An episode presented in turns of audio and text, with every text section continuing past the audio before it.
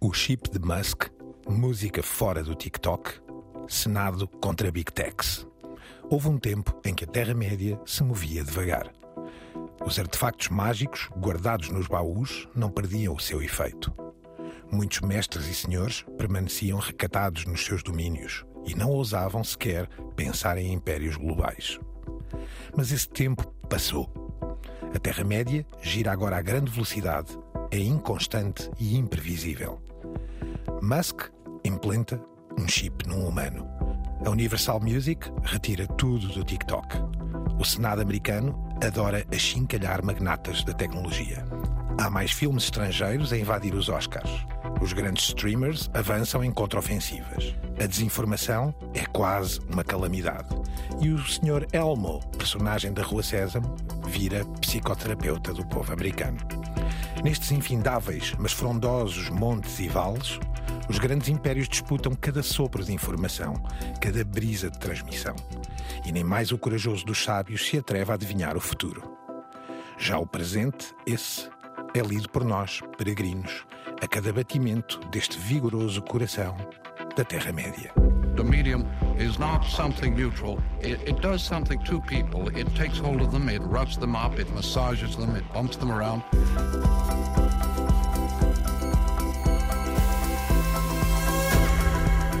The medium is the massage. Caros peregrinos, Álvaro Costa, el guru radiofónico. Há quem diga que é o futuro que define o passado e não o contrário. E nos próximos tempos vamos perceber isso. Francisco Marino, professor de média, eu, Gonçalo Madail, da RTP. Pois bom, de facto, este é a prova de que o mundo está virado do avesso, gira ao contrário, o eixo terráqueo parece ser cada vez mais diagonal. A semana, de facto, é louca. Álvaro Costa, Elon Musk, do qual tu foste fazendo aqui uma espécie de. Uh, uma promessa. Uma promessa de blackout. Que não posso uh, cumprir não te dá totalmente. Hipótese. Não dá hipótese. O senhor Elon Musk e a sua empresa que já não é de agora e que, aliás, temos uh, vindo aqui ali a aflorar, a Neuralink, parece ter uma grande novidade, anunciou uma grande novidade ao mundo e implantou um chip num cérebro humano. Esta era uma questão que já se falava há algum tempo. E, além do mais, Francisco, em todas as distopias de sci-fi, lá aparece o chip no cérebro, não sim, é? Sim, é quase obrigatório. é quase obrigatório. Uh, mas há muito, Francisco, que esta ideia do humano 2.0 começa a tomar, a tomar forma. No entanto, esta é uma experiência, digamos, ainda, eu diria, nos seus primórdios. Não é? Noto isto e quem será a alma desesperada que alinhou neste teste Sim, da Neuralink? Embora haja um, Boa haja, pergunta. Há propósitos aqui muito específicos neste, Ah, neste dispositivo, é não é? aspecto. Que se chama telepathy, que permite-nos controlar o telemóvel e o, e o computador, não é? Apenas pensando nele. Ou seja, é fácil perceber a quantidade das neiras que também podem vir daí, mas ele tem sido sobretudo defendido no campo da, da paralisia. Exatamente. de- aliás, fala-se do Stephen Hawking, não é? Se, se este dispositivo já existisse, quão mais fácil teria sido a vida do, do Stephen Hawking. Esta é sobretudo a justificação. Agora, é claro, é, é um dispositivo bizarro. Vamos lá ver quem é que o quer meter no cérebro. Neste momento, acho que ninguém sabe quem é o, a cobaia desta experiência, Sim, não é? imagino que não. Ora, Álvaro, no First Post, uma plataforma online interessante, Palki Sharma, esta pivô apresentadora jornalística, relata esta notícia. É, explica exatamente o que o Francisco disse. Não pensem que é já um chip que vai alterar por completo o ser humano, vai permitir, eh, enfim, eh, quem está numa cadeira de rodas levantar-se e, e sair por aí fora, vai permitir toda uma série de alterações das nossas possibilidades. Tem a ver, como dizia o Francisco, com ah, uma ligação mental, ah, uma série de objetos e conseguir eh, uma chamada telefónica, conseguir mexer o rato do computador. E é isso que vamos ouvir agora para que, enfim, não pensem que estamos doidos. Aliás, é um interface cérebro-computador, não é? Como ela a é determinada altura diz. que controla para já dispositivos preparados para o efeito, não é? Sim. O melhor da- desta peça, segundo me parece, e está em inglês, mas já dissemos tudo o que esta senhora Palki Sharma nos vai dizer, mas atentem no tom com que ela o diz. Há meia dúzia de dias à entrada de fevereiro. Elon Musk has just put a computer chip in a human brain. His startup called Neuralink has started human trials. Musk co founded Neuralink in 2016. Eight years later, they have their first human test subject. This is a big milestone. It will allow us to see proof of concept. And what is a concept? A brain computer interface, or BCI, brain computer interface, the technology will allow people to control machines with their thoughts.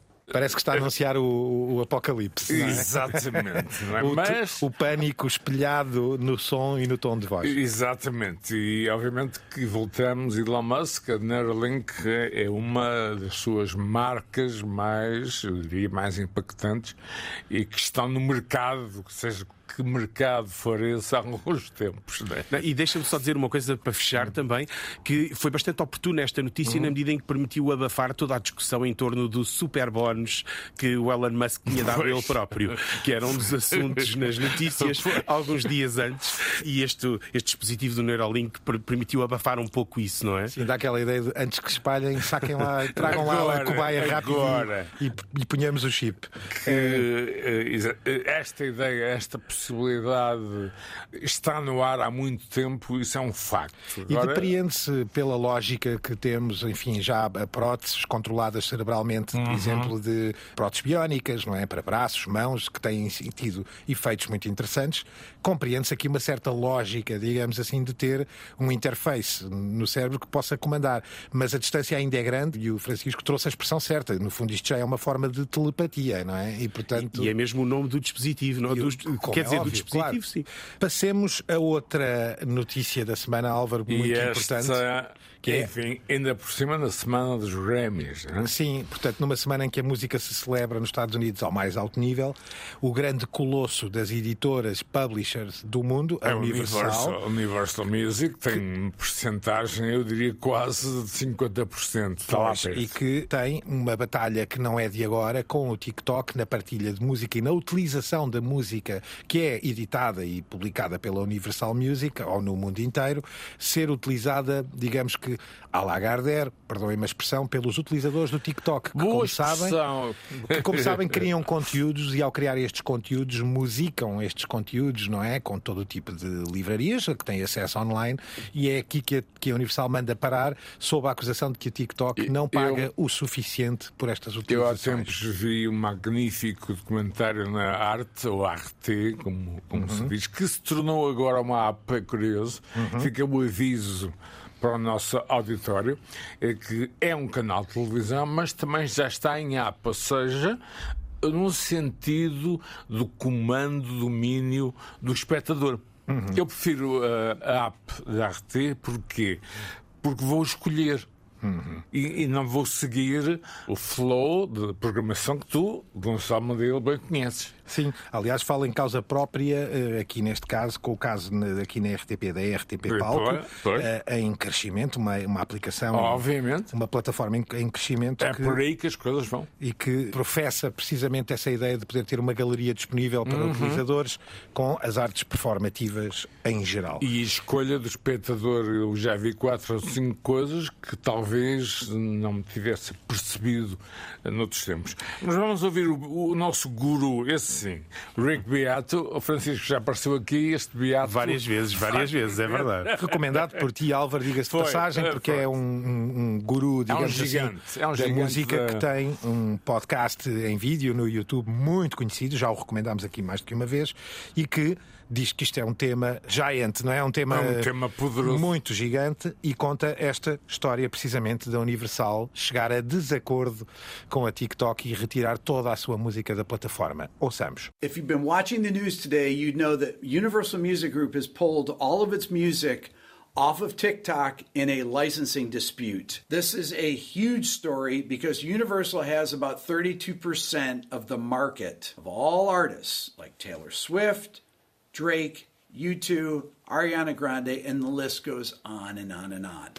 By comparison, Sony has 22%, Warner Music Group has 16%, and all the other indie labels combined are about 30%. Álvaro, daqui se depreende uma ameaça que é a seguir à Universal Music. Temos os dois seguintes colossos, O a Warner Sony e a Music Sony e a Music. Warner, precisamente, que poderão fazer jurisprudência e seguir, É, e daqui e seguir o mesmo. Abrir, abriu-se um precedente. Abriu-se um precedente. E jurisprudência é um termo que me parece corretíssimo. Mas, e de facto, Francisco, a guerra analógica versus digital, ou seja, a guerra do, do copyright, dos direitos performativos versus a sua exibição digital, eh, afinal, eh, continua, não é? Sim, deixa-me só dizer que acho que isto é mais uma etapa nessa guerra pela propriedade intelectual.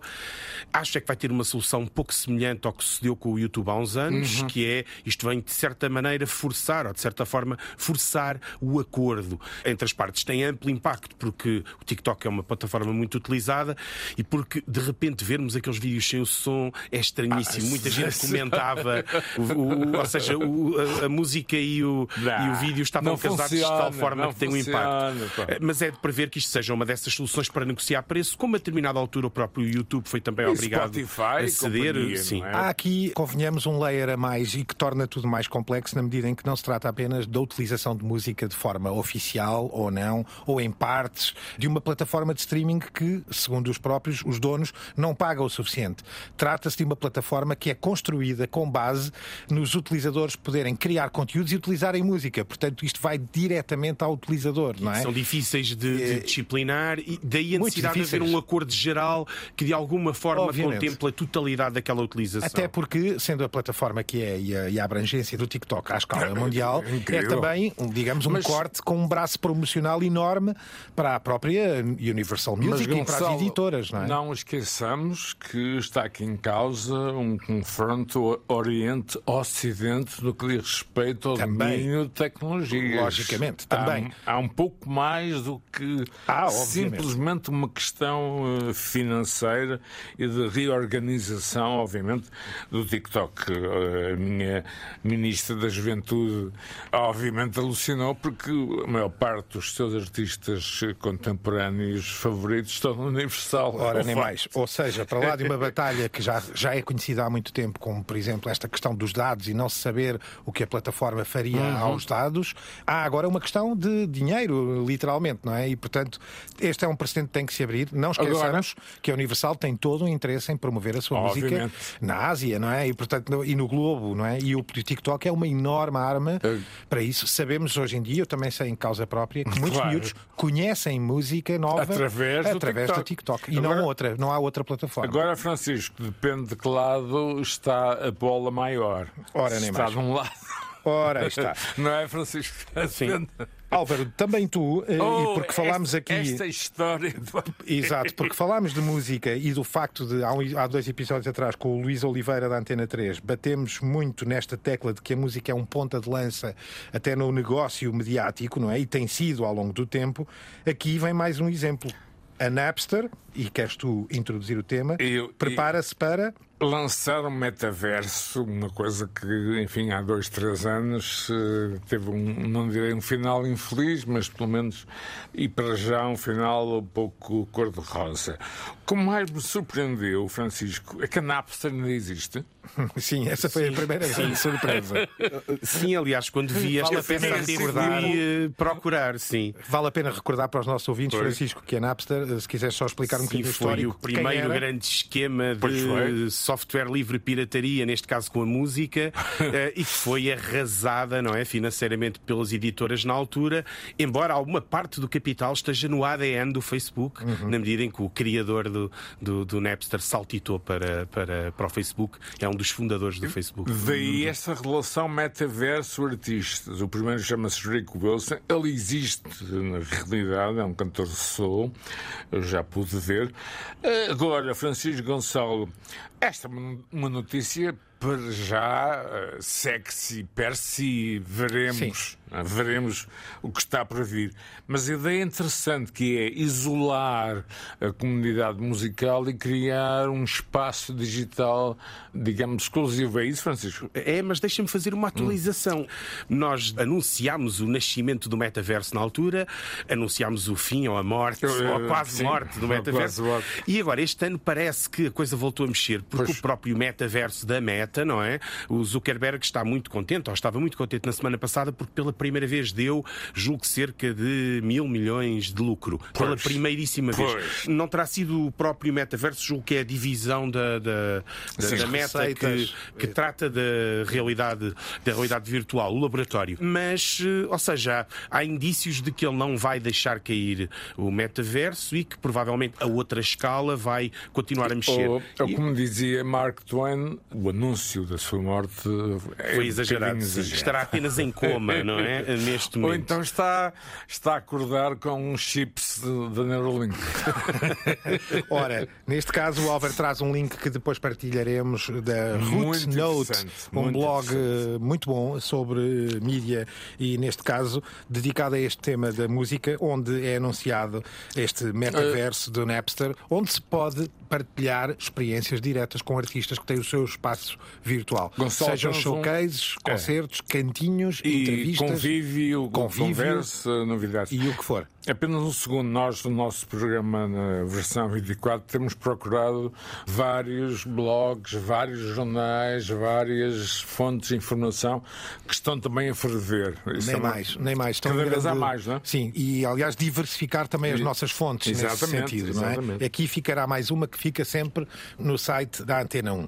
Daqui passamos para um momento alto, abriu a época dos Oscars, uh, já o sabíamos, já aqui falámos, já aqui falámos disso.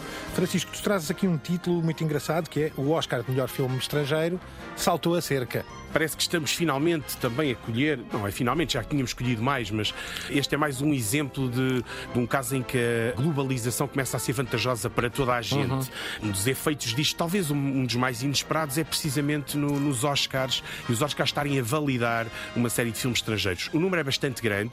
Uh, Explicando é aqui que não vão nomeados para melhor filme estrangeiro, vão, no, são filmes estrangeiros para melhor para filme. Melhor filme. Porque para além da Ou seja, são reconhecidos nos Estados Unidos Exatamente, como filmes consagrados de qualidade, foram exibidos nos Estados Unidos Exatamente. e mereceram a nomeação. Portanto, além da nomeação de melhor filme estrangeiro, em na nomeação casos, de melhor não, filme. Não estão nomeados como melhor filme estrangeiro, mas estão nomeados como, como melhor, melhor, filme. filme. Exatamente. Uh, e, ora bem, desde, desde o Parasita, não é? Que de certa maneira se tinha rompido, não, não, não terá sido o primeiro filme, mas basta pensar que cineastas como o Bergman, para conseguirem uma nomeação, não foi fácil e claro. os grandes mestres do cinema europeu, na maior parte dos casos, nunca conseguiram, ou na sua quase totalidade, nunca conseguiram uma nomeação para melhor filme, mas sim apenas para melhor filme estrangeiro. Neste caso, há três filmes estrangeiros. O que é um número incrível. Sim. Um é o Zona de Interesse, o realizador é o Jonathan Glazer, mas o filme é de produção alemã. Glazer, que está, está muito ligado ao videoclipe e uhum. neste filme a estética está lá. Ah, sim, e repara noutra coisa também, é mais um filme alemão, o que também é um pouco, ou seja... É um este... novo mercado de produção. E, e, a Alemanha está numa espécie de uma idade de ouro, pelo menos no cinema comercial. Lembro que uh, o Este Nada de Novo, o ano passado, brilhou nos Oscars também. Ora, está e, e, também foi nomeado um, para o Oscar de melhor é, filme. Um é? sinal do que tu dizias, que, enfim, toda esta cultura streaming, toda esta abertura mundial com um dedo poderemos ver, por exemplo, como foi o meu caso, os Oscars através da CBS norte-americana, isto parece ficção científica, mas foi possível, ou seja, isto está a abrir também eh, eh, ao mundo inteiro a possibilidade de competir com o antigo papão norte-americano. Sim, Nem mais. E tens outro exemplo também que é ouvi das passadas da, da, Coreia do Sul. Da, da, Coreia do Sul, exatamente, da Celine Song, que também é outra das ausências entre o Oscar de melhor realização. Uhum. Uh, falamos muito da Greta, Greta Gerwig, mas este filme, por exemplo, foi classificado como o melhor filme do ano para, para os críticos ingleses do, da The Guardian. E, por fim o Anatomia de uma Queda, bizarro, uh, não é? uh, francês, de Justine Trier, que até tem uma telenovela em torno do filme. Porque uh, este filme não está nomeado para o Oscar de melhor filme, melhor filme estrangeiro. Quer isso dizer, Francisco, que França não o indicou sequer para o Oscar de melhor A filme França estrangeiro? não indicou Aí para o Oscar de melhor filme estrangeiro. Há vários motivos. Ora, a teoria da conspiração é a seguinte: a Justine Trier, quando recebeu a Palma de Ouro em Cannes, desancou o Macron, porque na altura estava a decorrer aquelas greves em torno da reforma das pensões, da segurança social. E então ela verbalizou de forma muito veemente uma opinião bastante crítica do, do Macron e isto terá sido uma represália. A outra é um pouco mais profunda. Os franceses têm uma política da língua muito rigorosa e o filme é falado em francês, em alemão, em inglês. A maior parte do filme, n- aliás, não é a maior parte, senão o filme não poderia ser nomeado para Oscar Mas de é melhor filme multilingue, estrangeiro. não Até para quem tenha acompanhado o filme, eh, ela é alemã, a atriz, que aliás também entra na, na- na zona de interesse, também é uma das estrelas deste filme. Esse aspecto é muito interessante, este cocktail cultural linguístico que está a quebrar algumas barreiras. No caso francês, temos o César, não, não se esqueçam, uma, todo um muro linguístico e quase purista. Eu penso que essa é uma das razões, eh, Francisco, o Sim. purismo. Mais do que a teoria da francês. conspiração. Também, Sim, sim. concordo, também concordo contigo. Não quererem nomear um filme que em grande parte é falado em inglês. não é?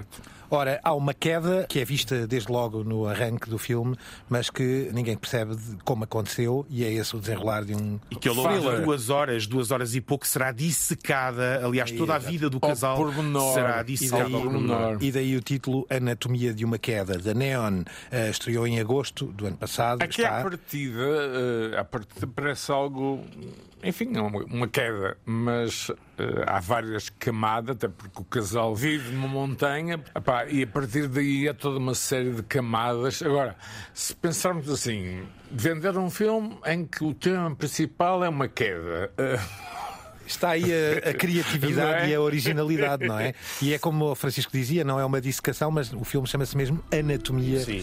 de uma Pois. Queda. E eis o trailer. An accidental fall is going to be hard for us to defend. That's why there's an investigation for a more suspicious death. Because you were the only person there. And of course, you're his wife. Stop. I did not kill him. That's not the point. Francisco, quanto aos portugueses, foi este foi o ano de tal em que o Mal mal viver, tão desejado por todos nós, não ficou Sim, nomeado. eh, eh, ou seja, até agora nós temos escapado um pouco a esta globalização, não é? Mas Ainda não conseguimos nomear nenhum. É nenhum filme e este ano foi a vez de não ser nomeado eh, o Canijo com o, o Mal Viver.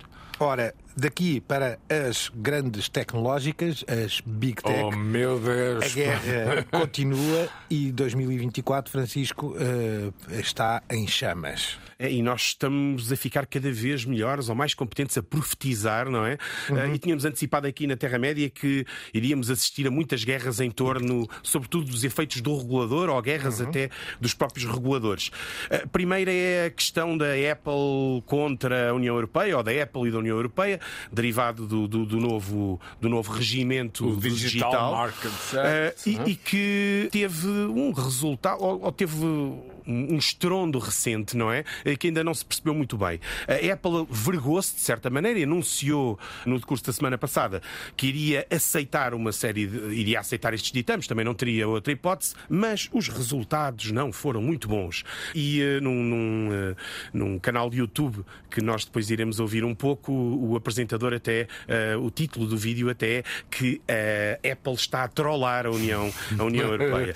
Ou seja, de Novo- certa novo maneira verbo. acatou, mas ao mesmo tempo acatou de uma forma que roça, eh, estará entre o insulto e a sobranceria. Eh, Queres concretizar, Francisco? Ou seja, Ora, havia dois pontos principais, havia muitos, não é? Mas havia dois pontos. Um deles era a ideia de que a App Store da Apple deveria permitir pagamentos de terceiros, que até agora eles têm sempre que correr ou ser processados pela Apple, algo com que a União Europeia não agradou de toda a União Europeia.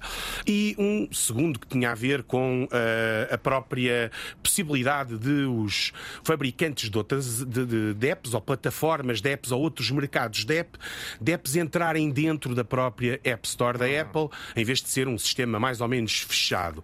Ora, a Apple, em princípio, disse sim e mais ou menos a tudo isto. Ou seja, aceitou a existência de duas modalidades. Uma é fica tudo na mesma, a outra é cumprir uh, os ditames do regulador europeu, mas cumprir os, os, os do regulador europeu, aqui a Apple decidiu acrescentar algumas coisas a isto e causou uma revolta intensa junto do Spotify, logo imediatamente, e também junto da Epic Games, que tem uh, o Fortnite, por exemplo, e que eram provavelmente os dois participantes mais, mais interessados. E tiveram uma reação estrondosa. O que é que eles disseram? Em primeiro lugar, detectaram que a proposta é uma não proposta, ou seja, assinala o facto facto do o diretor da, da, da, Epic Games, ou CEO, o Tim Sweeney, ter chamado este, este acordo lixo, esta proposta lixo, por isso simplesmente. Porquê?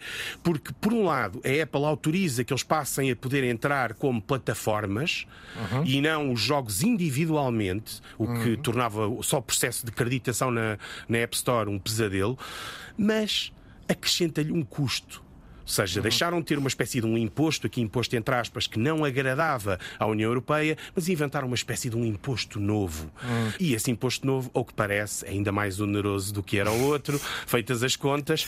O, o Spotify revelou-se bastante desiludido e o, o Sweeney atacou a Apple no Twitter, uh, em comunicados oficiais. Neste momento não é muito claro se a União Europeia vai aceitar a proposta da Apple ou se, pelo contrário, vai obrigar a Apple a cumprir e... à letra o, o e Francisco, regulamento. Há é? sempre um nome que é da comissária Margaret Verstappen. Não é? Sim, embora o problema destas coisas na União Europeia, a Apple é mais rápida a introduzir medidas do que a União Europeia a regular essas medidas, não é? Sim, mas o essencial, e é curioso, Gonçalo, é, é, o que nós já tínhamos lançado neste programa, é cada vez mais aquilo que nós lançamos no final do ano passado, que em 24 teríamos uma espécie de recomposição da, da plataforma ou das plataformas digitais em todo o mundo e da forma como nós, seres humanos, as utilizamos ou, e mais perigoso, somos utilizados por elas. E, e deixa-me só sublinhar uma coisa para fechar. O problema continua a ser o mesmo, que é o problema da concorrência. E a uhum. Apple continua muito pouco disposta. E no The Guardian, um artigo sobre isto, dizia que pela primeira vez a Apple se tinha atrevido a dizer uma coisa que normalmente fica por dizer: é que o telemóvel é deles o smartphone é deles, não é nosso. É. E um dos argumentos principais é esse: é que nós devemos continuar a pagar, ou seja, não compramos apenas o telemóvel e não temos acesso a uma série de aplicações ou, ou, ou a adquirir aplicações, nós devemos continuar a, a, pagar a Apple pelo direito de introduzir aplicações dentro do nosso telemóvel. Além do The Guardian, que traz este artigo que deixaremos disponível, está aqui da Tech Linked, uma plataforma online. Aqui temos um brilhante e muito divertido explicador a dizer que a Apple está precisamente precisamente a trollar a União Europeia. Ouçamos. Apple finally addressed the question of what its compliance with the EU's Digital Markets Act rules will look like, and the answer is malicious. Daqui diretamente para outra guerra nas big techs, esta do Estado ou das instituições é, americanas ao mais alto nível. que há, há pouco nós referimos. Há aqui questões geoestratégico-políticas ou técnicas. É? As instituições norte-americanas, precisamente contra todos os big techs e fazendo disto uma espécie de Estados Unidos da América contra todos. Ora, começamos com um exemplo e com estas famosas sessões no Senado americano, televisionadas e, e vistas por muitos neste caso com a primeira, que é o senador Tom Cotton, eh, a questionar o senhor chamado Shou Zin Xiu, que é nada mais nada menos do que o CEO da TikTok, que independentemente de ser chinesa, tem nacionalidade de Singapura. E este é um momento que eu diria quase cómico, que dispensa tradução, ehm, que podemos ver aqui num, num, vídeo, numa seleção de vídeo do, do, The Guardian, em que o senador Tom Cotton questiona este senhor, o senhor Shou Zin Xiu, sobre a sua nacionalidade, possível possíveis contactos, se o senhor é mesmo chinês ou se é que passaporte é que tem, é casado com quem, e ele limita-se por e simplesmente quase fala em tom chinês e tudo. juncoso dizer Mandarim, eu sou de Singapura, vale a pena ouvir um momento. Your wife is an American citizen, your children are American citizens. That's have correct. You, have you ever applied for American citizenship? Not, no, not yet. Okay. Have you ever been a member of the Chinese Communist Party? Senator, I'm Singaporean. No. Have you ever been associated or affiliated with the Chinese Communist Party? No, Senator. Again, I'm Singaporean. Ora, isto é do Congresso norte-americano, meninos. Não é uma não é sitcom. comédia, não é, É. John Stewart. E, e repara que houve muita gente a fazer um paralelismo entre esta reação do Sr. Tom Cotton e as famosas sessões do McCarthy. Are you Sim, now sim, or sim, have you sim, ever been a sim, member of the Communist Party? sim, sim. Eh, há aqui um cheirinho a McCarthy e aqui ne- neste caso o CEO do TikTok parece que ganhou, não é? No ponto de vista das relações Pois, públicas e, e, e do marketing. Ganhou, não é? os resultados das no eleições. fundo, insinuar a sua possível cidadania chinesa. Sim, é? e a ligação à à China e... eh, Apesar de ser o digamos, CEO de uma plataforma chinesa, não é? Mas o senhor é de Singapura. em Singapura. E aguardemos o que vai acontecer durante este ano, que diz respeito às eleições norte-americanas, que são mundiais. Quer, Ora, nem mais. Queiramos, quer não. E a seguir, dentro desta guerra dos Estados Unidos contra as grandes big techs, ou este aproveitamento no Senado para que os senadores. Porque depois também há aqui uma questão que é em que é que realmente isto dá, não é? Os senadores aproveitam provavelmente estes momentos prime, estes momentos mediáticos, para brilharem junto dos seus eleitores, fazendo-se de mausões contra a big tech, mas depois eh, contra estes magnatas, não é? E, e, e ao mesmo tempo a Big Tech também se sujeita a estes, a estes inquéritos, teatro, a, é? este, a estes processos, sem, eh, sabendo que eles depois não terão muito impacto. Aliás, vais mostrar do Zuckerberg, não é? É, que é Eh, o, eu diria que é o momento da semana do ponto de vista mediático. Deixa-me só dizer, no final disto, deste apertanço, o Zuckerberg saiu todo feliz de celebrar eh, porque eh, a Meta tinha tido um ótimo quarto, um- muitos bons resultados em Wall As Street. receitas. Na- sim. Ora, aqui é o senador Holloway que tenta apertar nitidamente Mark Zuckerberg e que o obriga a um momento que não deixa de ser um momento pesado do ponto de vista emocional. Há pais de crianças e jovens que de alguma forma faleceram, se suicidaram, foram vítimas das redes sociais. Obviamente, uma interpretação de largo espectro, mas que de alguma maneira tem sempre relação direta com as redes sociais, virando-se de costas para o Senado e sim para a audiência e para estes pais, pedindo desculpa pelo sucedido. Ouçamos. So you didn't take any action. You didn't That's take any true, action. You didn't fire anybody. You haven't not compensated a That's single not- victim. Let me ask you this. Let me ask you this. There's families of victims here today. Have you apologized to the victims? Would you like to do so now? Well- they're here. You're on national television. Would you like now to apologize to the victims who have been harmed by your product? Show them the pictures.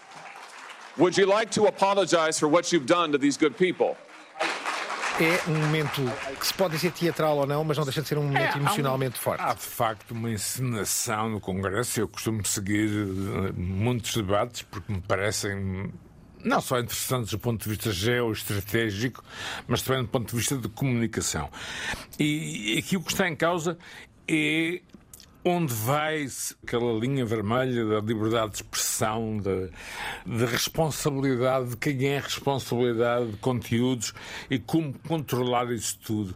E recordo, recordo que isto vai na altura em que se celebram 20 anos de Facebook. Incrível, não é? Nem mais. E sobre a 20 liberdade anos. de expressão, Álvaro, tu próprio trazias um artigo que partilhaste connosco do Financial Times, creio, em que há uma foto de Biden a dar um Ah, beijo a Trump, mas que tem, eh, obviamente, uma fake, eh, uma foto falsa. é? Claro, claro, Mas mas- o artigo é muito interessante porque considera, faz, desenvolve uma, teoriza sobre o facto da desinformação se estar a transformar numa calamidade à escala humana. É um artigo que nós recomendamos, vem no Financial Times, que tem estado extremamente atento a estas áreas, que também são as nossas. Por acaso, a foto é evidentemente eh, divertida.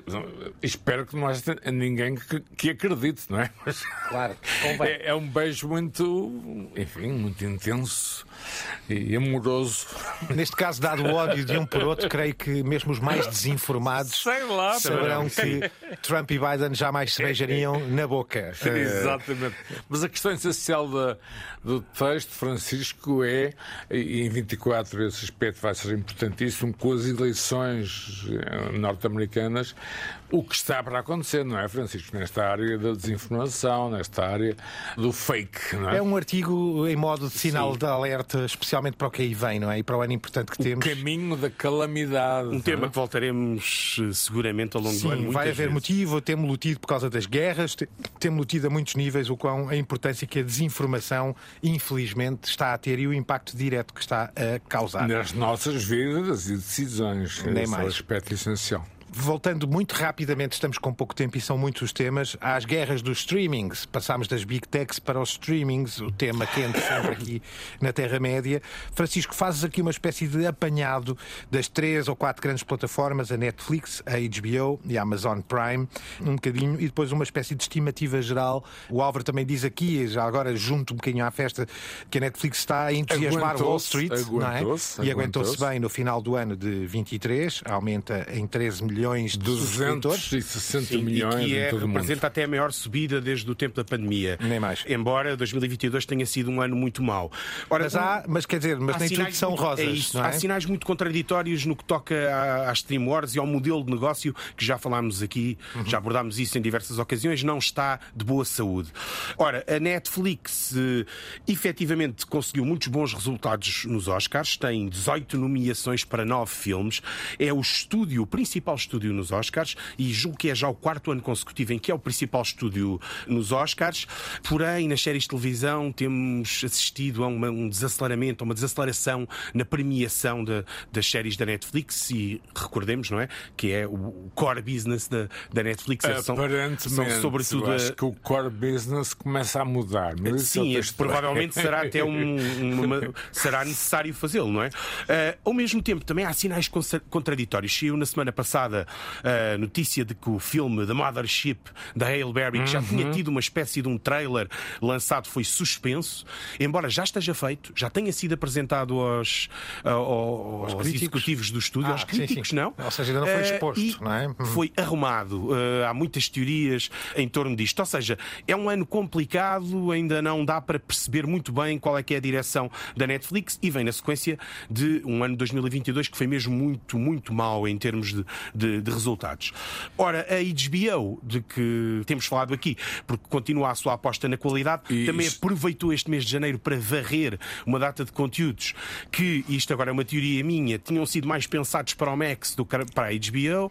E há uma coisa que nós tínhamos falado aqui também, que é a vantagem da HBO e, de certa maneira, também da Disney ou da Disney, é o facto de terem canais por trás, ao contrário da Apple, da Amazon ou da Netflix, sim, canais de televisão. Tem um armazém enorme. E, que faz com que eles olhem para a televisão neste momento para garantir a rentabilidade e que abandonem coisas cuja rentabilidade estaria uh, no streaming apenas e demoraria alguns anos a concretizar. E daí beneficiar a HBO canal em detrimento da Max, plataforma Exatamente. É, uh, e, não, não é uma teoria desculpa, apenas minha, não é? Francisco, desculpa interromper, lanço outro nome para, para jogo, uh, Sky Showtime que, aliás, no nosso país, nota-se, está muito agressiva, não? Sim. Basta andar na rua este mercado começa a estar muito povoado, muito densamente povoado. Uh, e por fim, a Amazon Prime, que é talvez a quem tem tido tem demonstrado sinais de, de, de maior fraqueza nos últimos uhum. tempos. Ao que parece, a Amazon Prime vai despedir várias centenas de trabalhadores, anunciou isto no início do ano. Não tem este estatuto da Netflix nos Oscars e como grande produtora, ainda não conseguiu, ainda não conseguiu atingir. Tem um filme que andou nas bocas de toda a gente, que é o Saltburn, que é realizado pela Emerald Fennelly, que se virem a foto dela, provavelmente reconhecem-na porque ela terá sido a Camila Parker Bowles em, uh, no The, The Crown, Crown no The e Crown. entra na Barbie, ou seja, seja, um percurso até parecido com o da Greta Gerwig. Começa uhum. como atriz e agora se firma como realizadora e, e, e, guionista. O filme tem sido um sucesso até dentro da plataforma e fora dele e está nomeado para uma, uma série de BAFTAs e uh, conseguiu trazer uma música dos Naughties, não é? O período uhum. da década de 2000. 90 e, uh, sim, uh, conseguiu trazer uma música que é a música que fecha o filme e passou, julgo que chegou ao top 10 nos Estados Unidos da América, ao top 20 e, e foi repescada de certa forma. Prova bem a, valer, a, a pertinência cultural da Amazon, mas a verdade é que os resultados têm estado um pouco mais aquém. E para fechar, como pedias uma espécie de uma, de uma síntese, The Wired, num artigo que publicou sobre o assunto e que vamos deixar também linkado, fez a seguinte contabilidade. Ou seja, vão ser produzidos cerca de 400 conteúdos scripted. Scripted porquê? Para excluir reality TV, concursos e uh, afins. Guionados. Sim, uh, com guião. O termo em português é um bocado estranho, mas sim, seria guionado sim, sim, sim. Uh, em 2024. Em 2022 foram 600. Isto é um grande rombo. A Aí queda de um está, terço não é, na está a produção. tendência que nós, eh, sem quaisquer complexos, já tínhamos anunciado no nosso programa há algum tempo. Está tudo, digamos, em flux, em movimento, e o que dizemos hoje, em fevereiro de 24, não nos vamos arrepender, ou vamos em dezembro deste ano, não sei. Nem mais. Eh, só para relembrar e para termos mais um som, neste caso muito acutilante, chamado assim, deixamos o trailer de Saltburn, de- que estava eh, aqui neste capítulo Amazon, eh, estreou 17 de novembro, e se pudesse dizer que era uma espécie de reviver o passado em Brightside, versão século XXI barra psicadélica. E mais eis- javarda, entre aspas. sim. Exato, eu estava, enfim, a poupar-me nos adjetivos. Aqui deixo um trailer que, para quem tem Amazon Prime, Saltburn, vale mesmo a pena ver. My parents, they've got problems. What kind of? What do you mean problems? I don't think I'll ever go home again. Well, why don't you come home with me? Come to Saltburn. Mr. Quick. Wow. And here he is now. Oh, beautiful eyes. Oh, how wonderful. Yeah, I told you he wasn't a minger. Oh, but darling, you're kind about everyone. You can't be trusted. Além disto, e porque gostamos de fechar sempre com chave de ouro, O nosso momento zen, não é? O- e no- Exato. outro amigo. Celebrando o regresso de John Stewart é? Ao Daily. Show. Chegaste lá. Eh, e, nem mais. Álvaro, o Elmo é um boneco da Rua Sésamo. É uma Eh, espécie não lembrar... de boneco sagrado, não é? Digamos que Exatamente, para, ou seja- para a cultura infantil americana, eh, enfim. Relembrando, Álvaro, que a Rua Sésamo, a- a- a- ao contrário do que se passou em Portugal?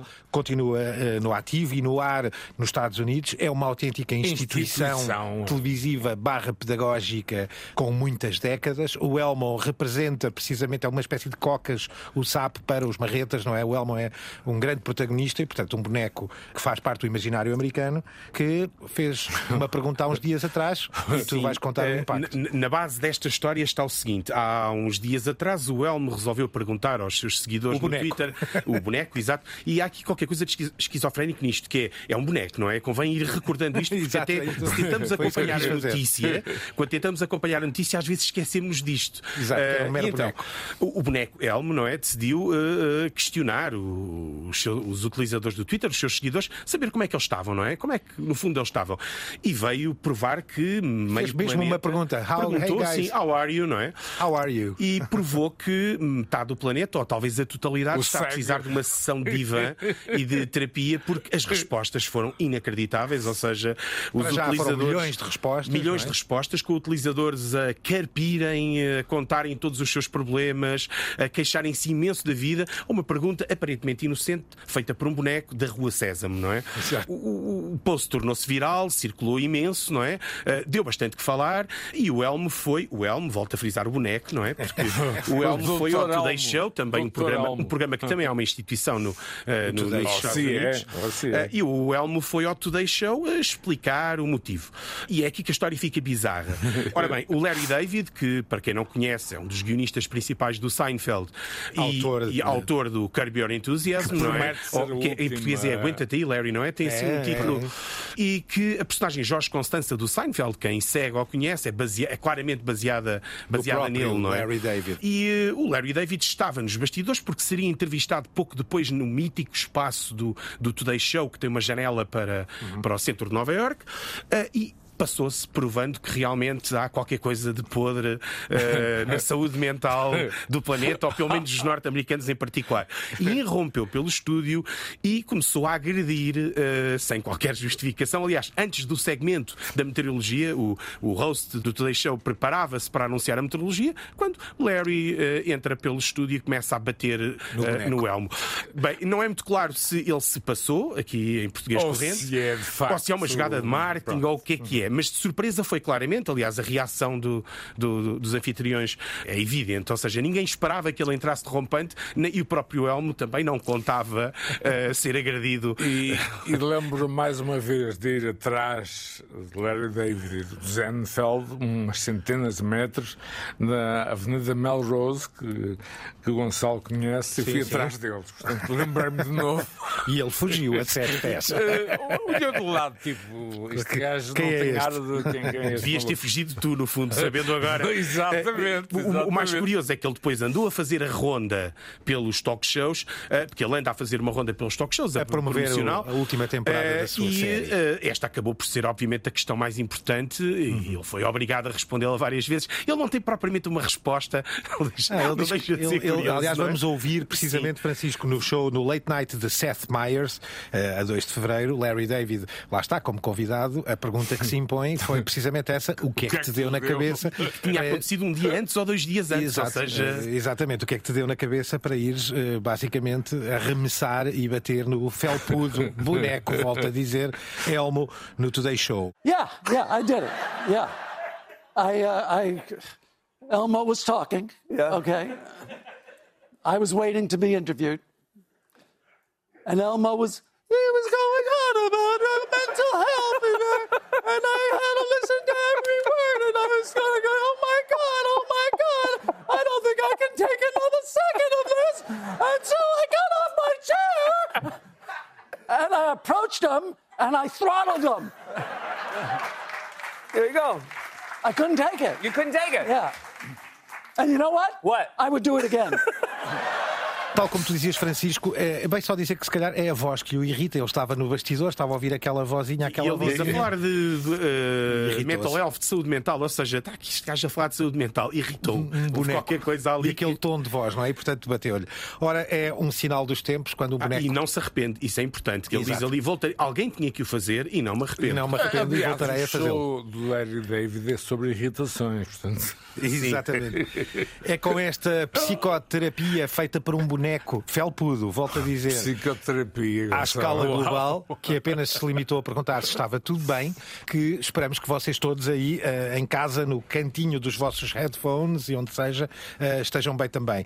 A Terra-média tem sempre a produção da incrível Cristina Condinho, teve aos cuidados sonoros a Paula Magalhães e teve a sonoplastia sempre mágica de Guilherme Marques. Estamos com os nossos links e todas estas referências e fontes na nave-mãe, no site da Antena 1 e estamos, obviamente, nas plataformas de podcast. Até breve. The medium is not something neutral. It, it does something to people. It takes hold of them, it roughs them up, it massages them, it bumps them around.